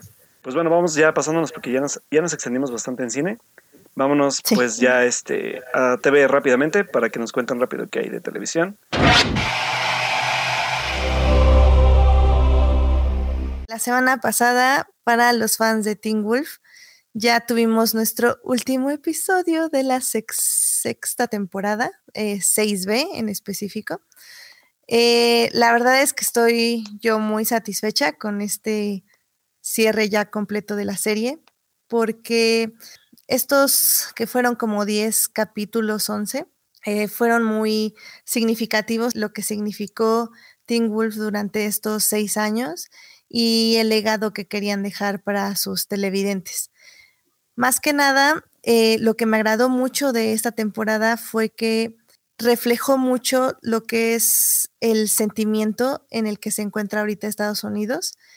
El villano fue lo que le llamaban el Anukite, que era un ser que causaba miedo y el miedo em, generaba caos y violencia. Entonces la temporada giró alrededor de eh, los cazadores o el pueblo de Beacon Hills, que se armaba literal con armas para cazar y matar a todos los seres sobrenaturales, ya fueran los hombres lobo, eh, las banshees, los este, hellhounds, o sea, todo, todo ser que fuera diferente. Entonces, eh, cada episodio fue como un análisis, ya sea tanto desde el punto de vista de los que cazaban, de cómo ellos se dejaban guiar por este miedo, por esta forma irracional de no querer al otro, al, desconocido, al que no es uno, y cómo nuestros héroes trataban de hacer como entrar en razón a los cazadores, porque algo que nos, algo en lo que se resalta mucho lo que era el personaje principal, Scott McCall, era que era un héroe 100% de los que literal no mata, es decir, eh, busca siempre la solución pacífica o la solución donde vivan todos. Como la mayoría del tiempo sucede, esto no es posible, pero él nunca llegó a ensuciarse las manos. De hecho, por eso él era el true alpha o el, líder que, no, que se convirtió en alfa, es decir, en el líder de su manada, eh, sin derramar una gota de sangre. Y eso en realidad fue muy bonito durante toda la serie, ver cómo él manejaba toda su manada o a, lo que digo, tal vez para los que no han visto la serie, la palabra manada suena un poco raro, pero eh, la palabra manada significaba amigos y amigos no como conocidos, sino amigos de verdad, de esas personas con las que siempre puedes contar y las que siempre van a estar a tu lado sin importar lo que sucediera. Y eso fue la serie hasta el final. Fue cómo dejar este, cómo, mantener a tu manada junta en tiempos tan difíciles donde los están cazando y todo, y al mismo tiempo mantenerlos como honestos en el aspecto de que siguieran siendo unas personas que buscan salvar a los demás, aunque los demás no quieran ser salvados, aunque los demás te odien, y pues básicamente pues luchar y luchar sin rendirse y sin huir. Eh, fue un muy bonito final. Eh, cerró muy bien todo lo que se sentía de la serie, una serie que sí ya estaba decayendo un poco, sobre todo con la salida de Dylan O'Brien, que ya se estaba yendo más a proyectos cinematográficos. Por ejemplo, lo van a poder ver en la más reciente Blade, digo, Maze Runner 3 pero que sí, siempre eh, conservo como esta esencia del héroe, la amistad, eh, la lucha por sobrevivir, más el teen, el punto adolescente, que era justamente esto del amor, la amistad, la escuela, las responsabilidades, el crecer, en cómo uno se convierte en un adulto y cómo se convierte uno en una persona responsable sin perder eh, lo más importante que es el corazón. Entonces, sí, fue una bonita temporada, no estoy llorando, no me vean, no me pueden ver, gracias. Este, pero la verdad es que nunca fue una gran serie, no, obviamente no la puedo poner a la par de series como Breaking Bad o no sé, cosas así, pero en su género, en su nicho, que fue este momento donde MTV decidió hacer series de televisión, la verdad es que lo hizo muy bien, lo hizo muy bien con esta serie y es una de las que definitivamente cuando salga el paquete de las seis temporadas, va a estar en mi carrito de Amazon, al menos por unos meses mientras junto el dinero, pero definitivamente la voy a pedir. Este, ¿Y en lo que baja de precio? Y en lo que baja de precio, claramente. este, pero sí, o sea, la verdad la recomiendo mucho. La pueden ver las primeras cinco temporadas en Netflix y ya nada más. Yo creo que la sexta la van a subir muy pronto. No creo que tarden un par de meses ya debe estar también la sexta. Entonces, por, si la quieren ver, no son muchos capítulos, las primeras dos temporadas son de 12 capítulos, luego la tercera es de 24, la siguiente vuelve a ser de 12, o sea, no son tantos, de hecho, este penúltimo episodio de la sexta temporada fue el episodio 100, eh, por lo cual también hubo muchísimas reuniones de personajes durante toda la serie, lo cual también fue muy bonito. Em, entonces, pues nada más eso, pues la recomiendo ampliamente. Y nada más así rápidamente, eh, si vimos los capítulos, bueno, al menos yo lo vi, eh, los capítulos de Star Trek Discovery. Creo que me gustaría reseñárselas ya la próxima semana, ya que si ustedes ya los vieron, estos dos primeros episodios, eh, termina como en un cliffhanger que, que va a cambiar toda la dinámica de la serie. Entonces, me interesaría muchísimo más ver este tercer episodio que salió de hecho hoy, em, para como ver hacia dónde va a ir. Creo que ya, pero como para confirmar. También vi este fin, digo, esta semana John Sheldon, que como decía Alberto, definitivamente nada que ver con Big Bang Theory. Igual me gustaría ver tres episodios como para ver que sí, este sea el ritmo de la serie. Pero sí, es toda una sorpresa. Definitivamente es una serie que quieren llevarse para premios. Es decir, no es una comedia, no es en un set. Se, estrenó el domingo, así que si ya también la vieron, para que nos comenten qué les pareció. Y ya como dices, ¿no? Ya que podamos ver los tres episodios que, son como los, los de ley, ya este poder comentar más a fondo, ¿no? Sí, es que eh, tal vez no lo eh, profundicé un poco la semana pasada, pero yo digo que hay que ver tres episodios porque, bueno, el piloto para mí siempre es como el episodio que obviamente quiere vender, el que te va a presentar a los personajes, la trama, eh, pero de una forma a veces rápida o mal hecha, eh, digo, dependiendo de la calidad de la serie, obviamente, pero no, lo, eh, no te enseña el ritmo verdadero de la serie. Entonces es hasta que ves el segundo y tercer capítulo donde puedes ver realmente, una, cuál va a ser el ritmo de la serie, dos, cuál va a ser su historia y tres, cómo van a ir desarrollando las relaciones entre los personajes. Entonces, para mí, por ejemplo, el piloto no sirve para saber si te va a gustar una serie o no. Digo, están sus casos, pero en la mayoría de las veces creo que tres episodios son perfectos para saber si una serie va a valer la pena o no va a valer la pena. ¿Tú la viste, Sócrates? Eh, no, no la vi, pero ahorita que nada más para agregar como comentario adicional lo que ahorita comentaban de los pilotos, eh, luego sí a veces sucede que muchas veces luego los pilotos duran enlatados por o en fase de producción por mucho tiempo. O hay veces que eh, precisamente como no se escribe más, muchas veces ese, ese, capítulo está como muy, muy bien pulido. Sí, de hecho, no recuerdo quién lo comentaba, creo que era una, en una entrevista comentaba Elizabeth Moss sobre The Handmaid's Tale, que le pasaron el piloto y que ella dijo, sabes que pues sí está muy padre tu piloto, pero ella nada tonta dijo, sabes que, pero sí quisiera saber si tienes, si pudiera ver el guion del segundo capítulo, porque ella decía que luego hay casos en los que hay series con pilotos muy buenos, precisamente porque es un guion que se ha trabajado durante años y luego aprueban la serie para ya serie, o, aprueban el piloto más bien para convertirlo en serie, y ya no es, hay veces que no es la misma calidad de guion en, los capítulos subsecuentes. Entonces luego hay veces que sí te encuentras con series con, con pilotos muy buenos, sobre todo porque usualmente los pilotos como que tienen esa tarea de poner como todo el terreno de la serie, de cómo va a funcionar. Y hay luego segundos capítulos que luego no se quedan un poco cortos en respecto a la promesa que, el, piloto promete, ¿no? Que creo que es lo que pasa con el de Star Trek, por, por ejemplo, Star Trek Discovery, eh, que siento que los dos primeros episodios fueron el piloto, es decir, son eh, tienen una historia eh, consecutiva que se siente que fueron escritos juntos. Entonces, por eso digo que no podría como recomendarles al 100% de la serie, aunque tiene un muy buen presupuesto, muy buenos efectos especiales y una historia bien hecha, pero siento que están escritos juntos.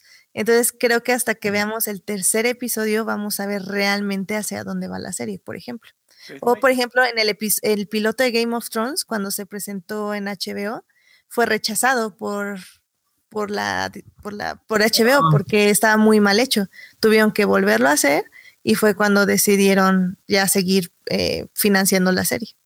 Sí, digo, a final de cuentas eso es lo que pasa a veces con lo mismo de, de las cancelaciones como, como, como así súbitas, ¿no? O sea, de, o sea, la que serie acaba de empezar y lo estamos viendo con varias series de Netflix. O sea, acaban de empezar y, y ya no pasan de la primera temporada. O por ejemplo lo que pasó con Inhumans ahorita, ¿no? O sea, digo, Inhumans cancelaron la segunda temporada. Sí, o sea, Inhumans es este. Es como, ¿cómo se dice? Dead on Arrival o muerto desde antes de nacer. Porque la verdad es que la serie va a pasar por mero trámite en la televisión y en donde tenga que pasar porque la serie está muerta, ¿no? Entonces, digo, o sea, algo que pasa curiosamente con John Sheldon ahorita es que funcionó también el piloto en Estados Unidos que, así como pasó también, por ejemplo, recuerdo, no sé, o sea, el más cercano que me llega ahorita que, es de las series que he visto que me pasa, que es con Glee.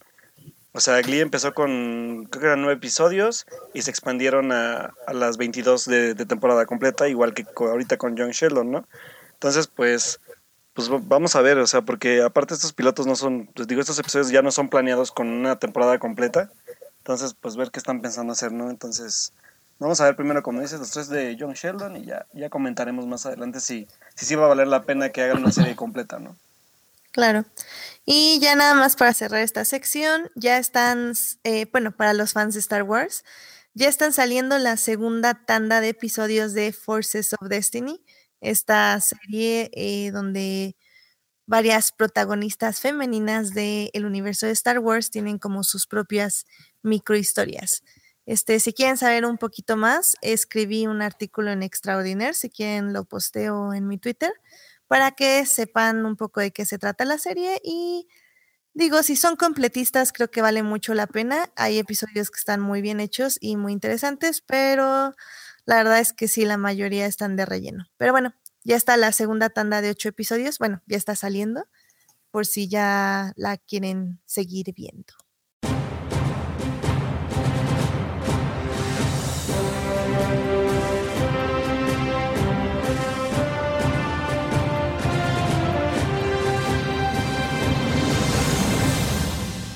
Vámonos. ¿Qué tenemos de noticias el día de hoy, muchachos? Pues miren, yo tengo una noticia que es que Shalaman eh, ya posteó en su Twitter que ya empezó la producción, o más bien, sí, ¿no? La producción de Glass, esta tercera parte de lo que fue su inesperada trilogía de El Protegido o de Unbreakable, como le conocimos aquí, protagonizada por Bruce Willis. La segunda que fue Ay, se me acaba de ir el Split, eh, protagonizada por Iwan. no, perdón. De James McAvoy, Dios, ¿por qué Iwan McGregor? Este, James McAvoy. y, y bueno, y al final, spoiler alert, eh, de esta película que a mí me estaba pareciendo, la verdad, bastante X. En el final final resulta que Split era del universo de Unbreakable y el personaje de James McAvoy es el villano de la tercera parte de esta no trilogía que se tuvo como 16 años o algo así de 10 años de separación. Entonces, digo, me emocioné mucho, la verdad, porque como digo, Split no me encantó, pero al saber que era parte de como de este universo fue como, oh my god. Entonces, la verdad, yo sí estoy muy emocionada para ver Glass. No sé ustedes, pero yo sí les espero. Señores, espérense un gran churro. La verdad, yo no espero mucho. Ay, no. Ay, no, no, no. Hombre de no, poca no. fe. Sí, yo sí, hasta no ver, no creo, pero la verdad es que no espero nada de la película. No, Más- a mí sí, a, a- a mí Split sí me gustó mucho, de verdad ya tenía rato que, que no disfrutaba ninguna película de este señor. Y, y no, híjole, de verdad cuando ocurre, di- supongo que es un spoiler de hace más de seis meses y es que no han visto Split desde que salió en febrero, pues, pues sorry. Pero ya que vemos en esta escena que sale Bruce Willis, yo, yo, yo literal sí grité una grosería en la sala de cine. De de hecho, sí me dieron un codazo porque de verdad yo no lo vi venir. Yo estaba, Yo yo, yo me emocioné mucho. Entonces sí fue como que yo dije, oh, por Dios. Entonces, Yo, yo fui, yo, yo sí fui la, estoy muy emocionado. claro, claro, yo fui la única tonta aplaudiendo. O sea, fue así que todos me voltearon a ver como, ¿qué te pasa? Y eso fue cuando dicen algo en la tele. eh, no me acuerdo ahorita exactamente qué dicen, pero yo fue como, no manches. Y empecé a aplaudir y todos como, cálmate, ¿qué onda? Y ya voltearon vieron a Bruce Willis. Y como que algunos sí lo captaron, pero otros fue así como, ok. Sí, no, yo sí estoy emocionada.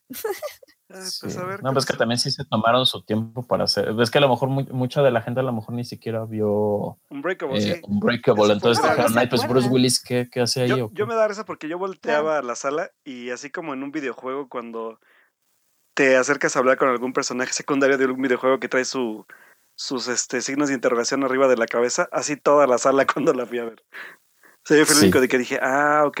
Y todos los demás así como de, ah, no entendimos ni, ni madres, ¿no? Sí. Pero bueno, o sea, yo la verdad no tengo nada de expectativas, pero pues igual, ojalá que me sorprenda como lo hizo con Split, porque la verdad yo también la disfruté bastante. Pero pues bueno, vamos a ver, chicos, porque la verdad es que yo con ese güey me voy con pies de plomo, la verdad. Pero ¿Y bueno, qué ¿qué, otra qué otras noticia noticias tenemos? Bueno, yo, yo me voy a ir rápido con la, con la noticia del proyecto que decía Sócrates que parecía muerto, pero no, creo que no ha muerto del todo. Y es que la verdad, ahorita con en ese tiempo está como tomando otra vez fuerza, yo creo que esta parte de, del anime y sus live actions. Sobre todo, digo, ya vimos Ghost in the Shell este año, que a lo mejor, pues a lo mejor no fue, para, por lo menos para mí no fue la gran cosa, pero fue un buen intento. Este, tuvimos La Basura, que fue la adaptación a live action de Death Note. Basura desechable totalmente. Este, entonces yo creo que también se está llamando un poco la atención de... Sí, ya no, no me voy a pelear contigo, Edith, porque ya- Escu- Escuchen nuestro podcast sobre Death Note. Sí, escúchenlo y ya verán qué- quién defiende y quién la, quién la manda a la fregada. Pero la verdad es que es una, es, un, es una moda que a lo mejor están tomando otra vez porque saben que, que hay un nicho de mercado que, que aparte ya, ya ha compartido con, yo creo que con otros, con, ya tan, bueno, o sea, con otro tipo de públicos este tipo de contenidos y está teniendo como buena aceptación pese a que sean las basuras que sean, ¿no? Digo. Pero bueno, digo, por ejemplo, Dead Note es como, es, es, es, es buena para el ranteo, yo creo, es una, es una gran obra para rantear. Pero Sí. hay un proyecto que se estuvo mencionando desde hace mucho tiempo y que, así como Dead Note, que, que al principio me causó curiosidad que también Warner le iba a llevar, se hablaba de Leonardo DiCaprio como el personaje principal y al final de cuentas pues acabamos con una película de Netflix. Pero ahorita, por lo menos, Warner de hecho tenía los derechos para Dead Note también. Supongo que los perdió, no sé qué pasó en esa transacción. Y pues acabó con Netflix, ¿no? Por ejemplo. Pero una del, también de, las, del- de los derechos que también tenía Warner es el, los derechos sobre Akira, que es esta como película de culto del 88, que pues nos cuenta la historia de este Tokio Underground, del, bueno, más bien como tras, después de un apocalipsis o postapocalíptico, y con una como, pues un estilo visual como muy underground y, y bastante yo creo que, que peculiar sobre todo en, en su- para su tiempo, yo creo, por las temáticas que tocaba. Y que incluso yo creo que, ahorita también estuvo en, en el festival de Cinemex, en el festival japonés de, de Cinemex, que incluso si, la pudi- Sí. si no la pudieron ver en cine, creo que se perdieron de una gran obra en, en- en pantalla grande. Se disfrutaba bastante. Y este, y bueno, pues se supone que ellos tienen los derechos para hacer un live action. Pero este, pues esta noticia venía desde hace muchos años y hasta ahora se viene a decir que la película proba- probablemente siga, siga viva. O sea, ya no es un proyecto que esté del todo muerto. porque se habla de que el director que, que está ahorita a cargo de Thor Ragnarok, que le vamos a ver en, en este en noviembre, si no me, si me parece la fecha. Sí, en noviembre. Este, es el posible candidato para, para este, pues para hacer la película, ¿no? El director es Taika Waititi. Este, este director, pues, es como, como decía Edith hace rato que lo platicábamos. Va a ser como la prueba de fuego, yo creo que primero Thor Ragnarok para ver qué, qué trabajo hace. Y yo creo que para que ya Warner decida si, si va, ya se va a el proyecto o no. Entonces, digo, creo que es. No, no, no tengo mucha fe, pero yo necesito ver primero qué hace visualmente este, pues este señor. Y ya de ahí, pues ya juzgaremos, ¿no? O sea, de si será una buena elección o no, o si de plano abandona el proyecto y se muere otra vez el proyecto por mucho tiempo más, y no es que para siempre. O se, pues funciona su aspecto tanto narrativo como visual. Warner se convence y pues decide darle pues un proyecto de este tamaño, ¿no? Porque es un proyecto que yo lo estoy comparando casi, casi como a lo que puede ser visualmente ahorita Blade Runner con, con Denis Villeneuve, ¿no? Por ejemplo, o sea, visualmente. Ah, ok, digo, creo que tú te estás poniendo como muchas expectativas para No, bueno, o sea, yo en cuanto a cuanto a tipo de proyectos, es lo que yo espero de un proyecto como Akira en live action. Pero, pues no sé, o sea, digo, Pero Warner te pueden entregar un Note, entonces. Warner sí, Warner sí, sí ha, sí ha apostado bastante, digo, se ha hecho cosas, bueno, ha permitido cosas como interesantes. Creo que lo último que vimos con Warner, pues creo que fue, para mí por lo menos, eh, el regreso de Mad Max. Creo que sí fue arriesgado y lo lograron. Entonces yo creo que igual le falta un poco de ese tipo de películas también a la, compañía. Veamos si, si esta persona es el elegido, algo han, de, algo han de haber visto en él. Entonces ya lo comprobaremos en noviembre. Y bueno, ¿qué otra noticia tenemos, chicos? Eh, pues ya, ¿no? Ya, bueno, no, eh, falta, bueno, hablando de Blade Runner, exactamente, este Sócrates nos ah, compartía, claro, claro. Nos compartía todo este drama que hubo desde hace, ¿cuánto fue Sócrates? Como hace un mes y medio, ¿no? Eh, sí, lo que ocurrió con Blade Runner hace mes y medio, bueno, como ustedes saben, eh, Blade Runner 2049, dirigida por Denis Villeneuve, hasta hace un tiempo eh, tenía asignado a Johan Johansson, que en última se había vuelto como el, compositor de cabecera de, de, Villeneuve. Él compuso para Prisoners, para Arrival, ¿sí? estuvo nominado al Oscar hace poco por La teoría del todo eh, que no es de Villeneuve, pero bueno, ya es un músico de renombre, entonces, eh, pues básicamente Villeneuve para Blade Runner 2049 había traído a todo su, su equipo, pues, de, de hecho se volvió a incorporar a Roger Dickens como director de fotografía y demás. Y eh, pues algo muy extraño, digo, no es tan extraño porque luego muchas veces sucede que luego los compositores, este, ya comienzan o ya eh, toda la cuestión de la, de la composición de las bandas sonoras los hacen ya como muy entrados ya casi en la postproducción de, las, de los filmes, ¿sí? Pero ocurrió algo muy extraño con, con Johan Johansson, es que hace unas semanas de repente declararon, dijeron, ¿saben qué? Pues Johan Johansson ya no va a ser el compositor de Blade Runner 2049 y ahora va a ser eh, Hans Zimmer en, compañía con este, uno de sus, de sus pupilos, que es Benjamin Walfish, que también colaboró con él en, en Dunkirk. Y no se declaró más, ¿sí? no se dijo nada más al respecto. Este, yo el conocimiento de, de, esta, de esta nota lo tuve por eh, Ricardo Trapero, lo puso en Twitter. Ya ven que este, si han, alguna vez escuchado alguno de los podcasts de Corte y Queda con Oscar Chavira, pues él, es como el, el gurú en, términos de, de, cómo se llama, en cuestión de, bandas sonoras y demás. Y resulta que en estos días eh, salió ya Villeneuve a declarar el por qué fue ese cambio. ¿sí? Eh, dice que ya muy entrado ya en la, en la edición del filme, eh, que Villeneuve se dio cuenta que, que realmente necesitaban un trabajo musical que fuera eh, un poquito más cercano al trabajo de Vangelis en la Blade Runner original.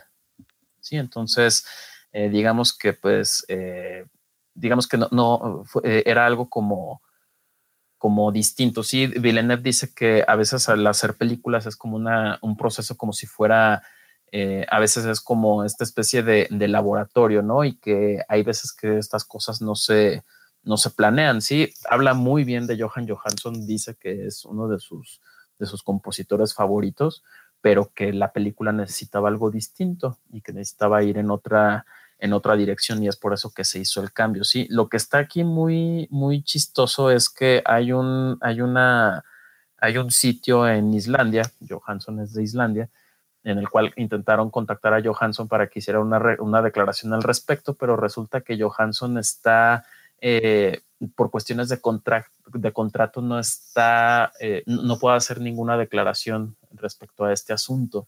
Entonces eso sí es algo como que sí hace como que nos hagan levantar las cejas. Digo, no es, sería la primera vez que, que se cambia un, un, compositor de un momento para otro. Hay que recordar, el, justamente el año pasado sucedió con Alexander Desplat eh, para Row One, que ya muy entrado en postproducción le dijeron adiós y metieron a, a Michael Giacchino. Eh, pero aquí lo que sí levanta muchas sospechas es la cuestión de que sí, por cuestiones de contrato, Johansson no pueda decir nada. Entonces ya mucha gente está, eh, bueno, eh, eh, Ricardo Trapero y Oscar Chavira, que son como los, los más colmilludos en estas cuestiones de compositores y demás, ellos creen o se corre el rumor pues de que realmente el trabajo de Johansson a lo mejor fue como muy ecléctico para la película y que ya sea Villeneuve o el estudio dijeron que no. ¿sí? Le dieron las gracias y, o sea, que sí, Johansson terminó su trabajo y que mejor eligieron un approach un poquito más, más conservador, ¿no? Cosa que no sería nada rara porque si ustedes han escuchado cosas como el, por ejemplo, como el, el, la banda sonora de Sicario, pues que compuso Johan Johansson, es, es, es, una banda sonora muy, muy pesada que funciona más como una cuestión como de, como complemento de los efectos de sonido de la película. Entonces, sí, claro. Es, es, eh, yo la verdad sí estoy muy triste por esa situación porque una de las cosas que me emocionaban más de Blade Runner 2049 es ver lo que podía hacer Johan Johansson con creando música para, para este universo. Y, y, pues ojalá que no haya sido, ojalá que de verdad haya sido por una cuestión que verdaderamente lo que realmente yo le quiero creer a Villeneuve. Yo sé que ahorita eh, es ahorita mi director favorito en la actualidad y lo tengo en un pedestal y yo sé que él sería incapaz de mentirme y decir que le dio una patada en el trasero a Johansson. Pero sí, o sea, es un asunto que se nota un, un tanto turbio en torno a la, a la película y que ya está a y, esta nota sí está un poquito rara. Digo, yo sé que ahorita están tratando de mantenerlo lo más hermético posible porque pues ya estamos a, a una semana de que estrene de manera mundial. A menos. Cuatro días. Sí, cuatro días. sí, ya cuatro días. Y creo que también no les conviene la mala prensa porque ahorita justamente que ya aparentemente, digo, no, no supe si había un embargo. No, ya, ya, ah, aparentemente ya, no, ya, todos dijeron que es una hora maestra. Desde, ya desde la semana pasada empezaron a salir impresiones de que sí, exactamente ahorita todos ya se están publicando reseñas y todo eso y creo que también no se van a ver nada tontos eh, los de Warner en decir, ay, en, esta ola de, alabos que se salga como esta nota que podría a lo mejor perjudicar un poquito el, la, la recepción de la cinta, ¿no? No, y por lo mismo creo que si la película es tan increíble como dicen, eh, este escándalo chisme, entre comillas, eh, no va a tener tantas consecuencias, ya que eh, al menos, por ejemplo, con Rogue One, todos nos quedamos con ganas de ver la otra película, la película que estaba no solo en el otro compositor, sino en, en la versión del director. Pero en el caso de Blade Runner, sí tengo entendido que es la versión del director y que pues si él lo decidió así fue por algo como un poco como tú, yo también le tengo fe ciega a este a Bill pues hay que ver. Yo la verdad es que sí estoy bien emocionado, pero tampoco quiero emocionarme de más con Blade Runner. Ya platicaremos de ella la otra semana, pero sí, me estoy manteniendo como muy, muy, hermética también en ese aspecto, porque acuérdense que hay veces que pues leemos tantas críticas que, que esperamos otras cosas y la verdad es que yo prefiero no esperar nada ahorita sí espero mucho del director, más no de la, de la historia. No me quiero imaginar cosas, como buen fan que soy. Entonces, no, y del fotógrafo y de su editor. Sí, es que, sí suena, suena como una gran, a una gran mezcla de, de, creativos, pero vámonos con calma. Team Roger Dickens. Y ya veremos. Ay, sí, ya. Y, y, digo, entonces están hablando de que ya, por favor, que le den su Oscar a Roger Dickens, por favor. Por favor, gente, por favor, ya, Lubeski, miren, él ya está bien, o sea, no quiere más cosas, él nada más quiere tomar fotos, seguir grabando. Roger Dickens lleva, ¿qué? Unas 40 películas perfectas, digo, en fotografía al menos. Sí, en fotografía lleva 13 nominaciones al Oscar sin ganar. Sin ganar. No manches. ya de verdad sí. Sí, ya se lo dieron a, a, Morricone, que no se lo pueden dar a Dickens, por favor. Por favor, ya, poténselo. Es, pero pues sí, o sea, yo creo que la próxima semana vamos a estar hablando de esto. Como siempre, mi recomendación. Para que, nos, para que nos, no nos aguantemos también mucho con los spoilers. Claro, vean Ray Runner, este, no vean ya los trailers, mi consejo de siempre, no vean trailers, no lean las reseñas, vayan con la mente abierta y en la mente en blanco para recibir lo que vayamos a recibir, porque luego por eso se me decepcionan, chavos, no están abiertos a lo que quiere decir el director. Ah, ya, ya, ya, por, favor, ya, ya, ya, ya, por piedad. Creo que Sócrates también tiene bastante que decir sobre el model, así que él me podría defender hoy. Ay, no, la verdad, no, ya, ya, ya me canso, ya, ya, ya, por favor, ya, ya suplico que llegue el tren del mame de Blade Runner 2049, porque eso quiere decir que ya nos vamos a olvidar de Mother. por No, Sócrates, ¿cómo? Tienes que escuchar nuestro anterior podcast. No, sí lo escuché, lo, lo, lo, escuché y mira, ¿sabes? Con Mother me sucede tomé la peor posición posible porque ya saben, en este ambiente en el cual las opiniones, todo tiene que ser una opinión polarizada, o sea, o tienes que amarlo o tienes que odiarlo. Yo con Mother cometí el error de, decir que estaba bien. O sea, o sea, tomé, yo dije, pues está ok la película, entonces me, ha ido muy mal porque recibo el, el, el hate de los haters y recibo el hate de las personas que la aman. Entonces, por eso. Aquí está crucificado porque es neutral. Exacto. Y neutral no se puede en estas películas. No, es que sabes que, o sea, ni siquiera es una cuestión neutral. La película me gusta. Me, me gusta, me parece una película buena, pero sí, como no es como no me deshicen alabos y no la, no digo que la amo, en, en, en lenguaje internet quiere decir que soy neutral. Exacto. Cometí ese error con Mother, pero ay, qué bueno que ya, ya, ya va a pasar eso. Ya, que venga em, Blade Runner, por favor. Sí, ya, por favor. Ya. ya fue una, fue una semana bastante pesada de Mother, dos semanas ya, ¿no? Dos semanas. Sí, ya por piedad, ya necesitamos algo, porque esa semana Kingsman nos decepcionó bastante, entonces ya. Blade Runner sé que va a solucionar eso. Sí. Muy pues bien. chicos, pues vámonos porque ya es, ya es, ya es la hora de la. Ya de hecho ya se, ya se hizo mi calabaza, ya me convertí en un ogro. Ya son las 12 de la noche. Muy bien. Oye, pues muchas gracias por acompañarnos, Sócrates.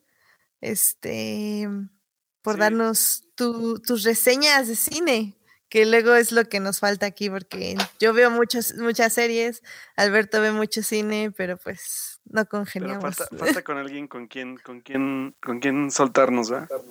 Sí. No, pues eso, muchísimas gracias por acompañarnos hoy y, y pues este la verdad es que siempre, para mí sobre todo es muy valiosa la, opinión que das, o sea, sea lo que sea, seas amargado o no. pero, ah. pero la verdad es que sí, te agradezco mucho que pues, hayas estado con nosotros el día de hoy y que esperemos se repita muchas otras veces.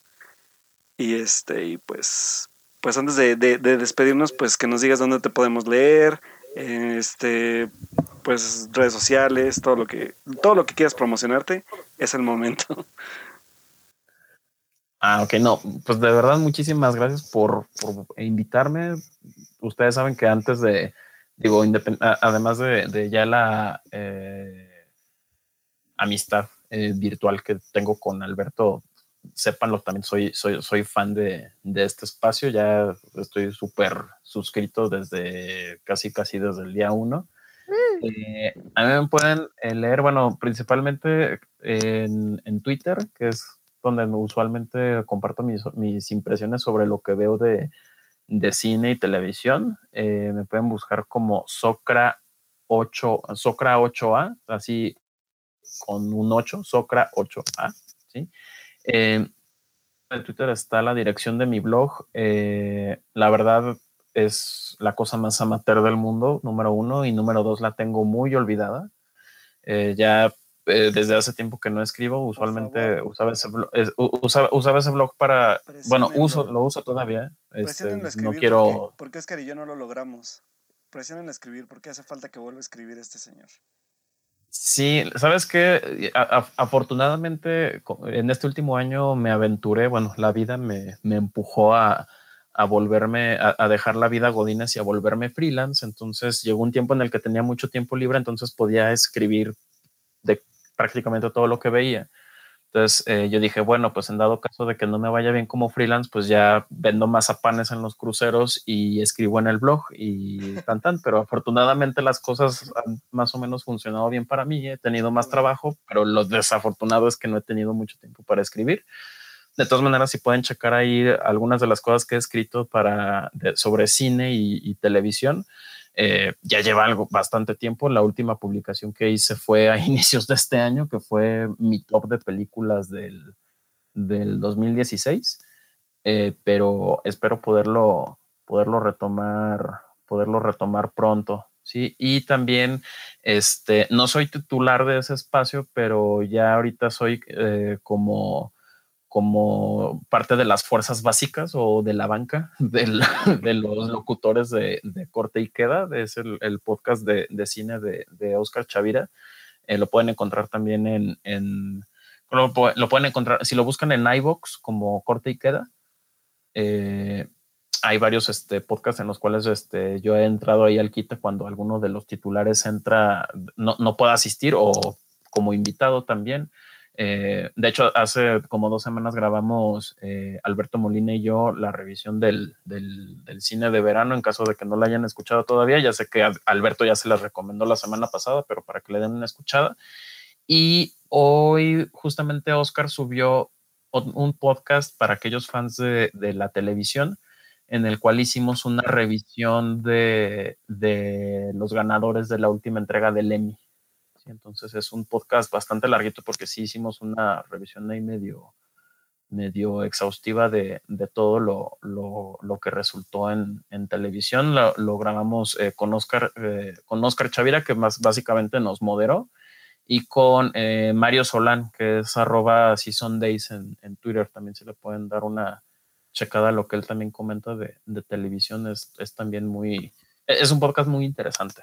Entonces, este, cualquier cosilla ahí nos, nos escribimos y cualquier reclamo y, queja, sugerencia, este, eh, propuesta indecorosa, no es cierto, no se crean, este, ahí me pueden encontrar. Sí, también se vale.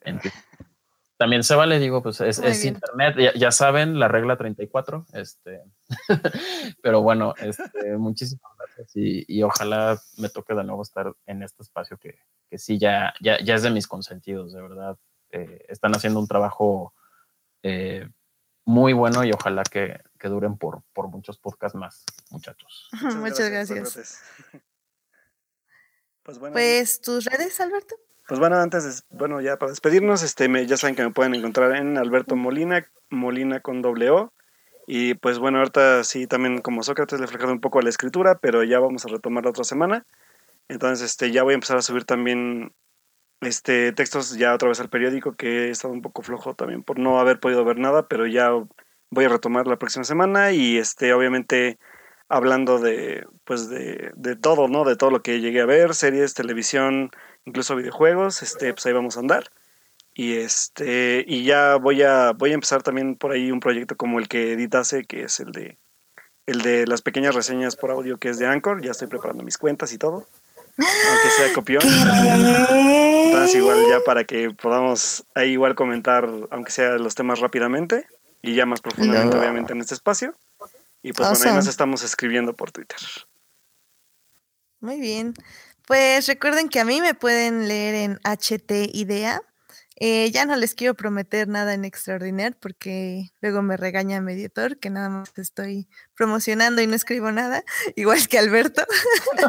este, pero ya, igual, esta semana ya voy a escribir, se los juro, si no es de Teen Wolf, de Lizzie Bennett Diaries.